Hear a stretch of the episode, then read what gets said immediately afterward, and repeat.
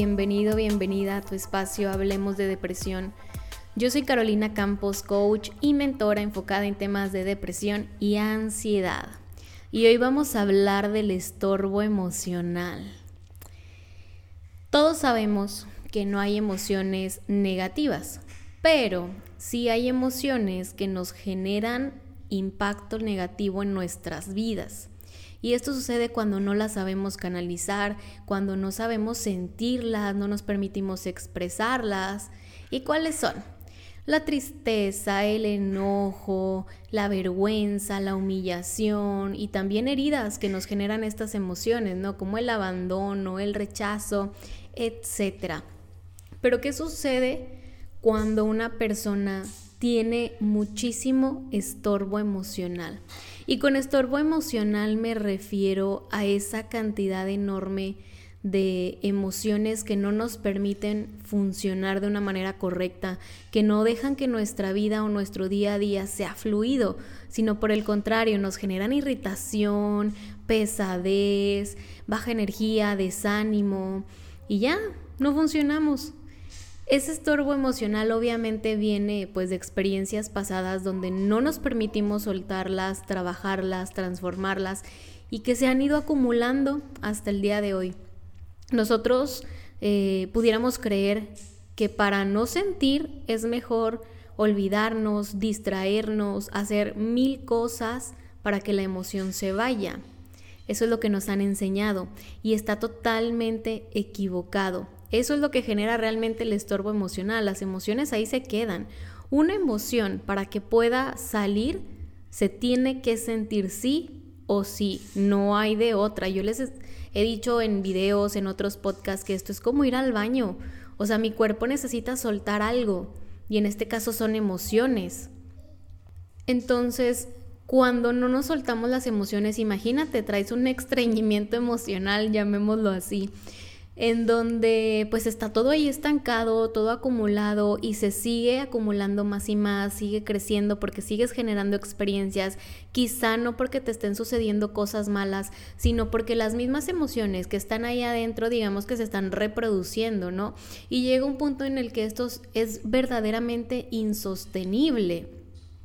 Dejemos de oírle al sentir las emociones, dejemos de creer que si me distraigo o me pongo a hacer muchísimas otras cosas, se van a ir, porque no es cierto. Es bien incómodo sentirlas, sobre todo cuando este estorbo es demasiado grande. Imagínate tener que sentir como esa avalancha de, de emociones estancadas que has guardado por años y años. Obviamente es muy incómodo, pero es necesario es necesario para que tú puedas liberarte o como también le he llamado en otras ocasiones, desintoxicarte de esas emociones, de esos pensamientos y que tú puedas fluir de una mejor manera. Entonces te pregunto, ¿cómo estás el día de hoy con ese estorbo emocional? ¿Qué tanto estorbo emocional tienes en tu vida, en tu día a día? Y ponte atención, vamos a, a dejar de lado decir me siento mal o no estoy bien, ponle nombre cuáles son todas esas emociones que estás sintiendo el día de hoy. Quizá tampoco conoces cuáles son, simplemente pues me siento incómodo, me siento mal, siento ansiedad, siento depresión, pero detrás de la ansiedad y de la depresión hay muchas, muchas emociones eh, ahí guardaditas.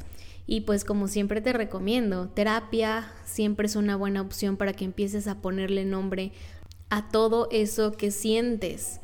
Hay técnicas, si no has escuchado el episodio anterior de terapia gestal, escúchalo. Eh, la terapia gestal es impartida por psicólogos y, ellos utilizan herramientas para liberar emociones.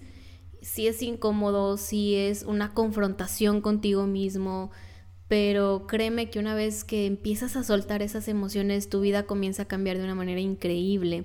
También hay otros métodos que nos ayudan a liberar emociones yo, por ejemplo, en el coaching utilizo lo que es em, hipnosis, gimnasia cerebral. No me gusta mucho llamarlo hipnosis porque ahí crea como mucho, muchos tabúes y el estado hipnótico no es más que un estado de relajación profunda.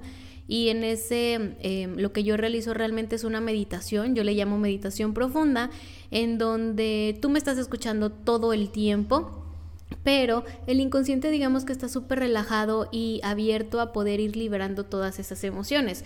Y así hay muchísimas otras técnicas más, te recomiendo también por ahí buscar de Psyche, eh, de gimnasia cerebral, de tapping, hay muchísimas, muchísimas de liberación energética y emocional.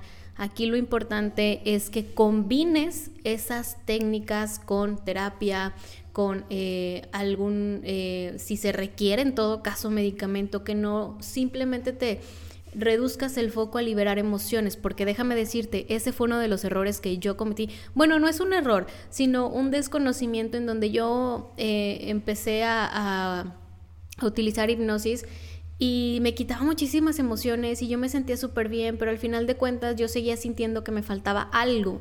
Em, en los cursos, no sé si los han escuchado de transformación, también utilizan técnicas de liberación emocional y es tan grande a veces lo que una persona guarda que cuando se las quitan así em, de manera repentina, digámoslo, sin un proceso, sin un procedimiento correcto, a veces se detonan quiebres.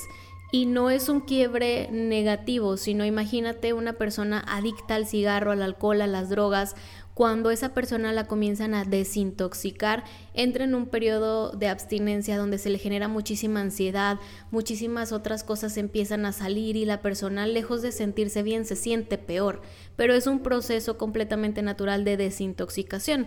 Aquí ocurre exactamente lo mismo, lo importante es que no se cierre nada más a técnicas de liberación emocional, sino que lo vayan combinando con terapia, con coaching, con mentorías, con algo que los pueda ayudar a sostener ese proceso, porque si es fuerte y les digo, si se requiere medicamento, no le tengan miedo al medicamento, es algo que tu cuerpo necesita para poder equilibrarse y funcionar de una manera correcta. Pero en su momento yo sí eh, solamente utilizaba técnicas de liberación emocional y de repente tenía quiebres, no entendía yo por qué y creía que lejos de, de que me estuvieran ayudando, me estaban arrastrando y no era así, simplemente estaba yo como en ese proceso de desintoxicación, llamémoslo así. Vamos a seguir hablando de, de, estos temas porque sé que hay muchísimas preguntas, pero lo principal que te quiero decir es, comienza a poner atención a todas esas emociones que al día de hoy no te has permitido sentir si traes ese nudo en la garganta, si sientes que hay muchísimo llanto contenido, puedes comenzar incluso en YouTube, hay muchísimas meditaciones que te pueden ayudar a ir sintiendo poco a poco esas emociones, pero insisto, hay muchísimo detrás, acompáñalo con terapia, acompáñalo de un profesional, no lo hagas eh, simplemente como de esa manera para irte quitando lo que sientes, porque se queda el espacio y ese espacio no se puede quedar vacío. Ese espacio tiene que ser llenado y tiende, eh, es muchísimo más fácil que la mente se vaya a lo que ya conoce. ¿Y qué es lo que conoce? El lado negativo y no queremos eso. Entonces acompaña estos procesos de, de mm, ese complemento que es llenar pero con lo que sí quieres, pensamientos positivos, emociones neutrales, aprender incluso a manejar esas emociones que no te agradan. Ahí está la clave. Espero que te haya gustado y te haya servido este episodio. Te mando un super abrazo. Cuéntame si quieres que platiquemos de algún tema en especial. Yo soy Carolina Campos y nos vemos la siguiente semana. Hablemos de depresión. Bye bye.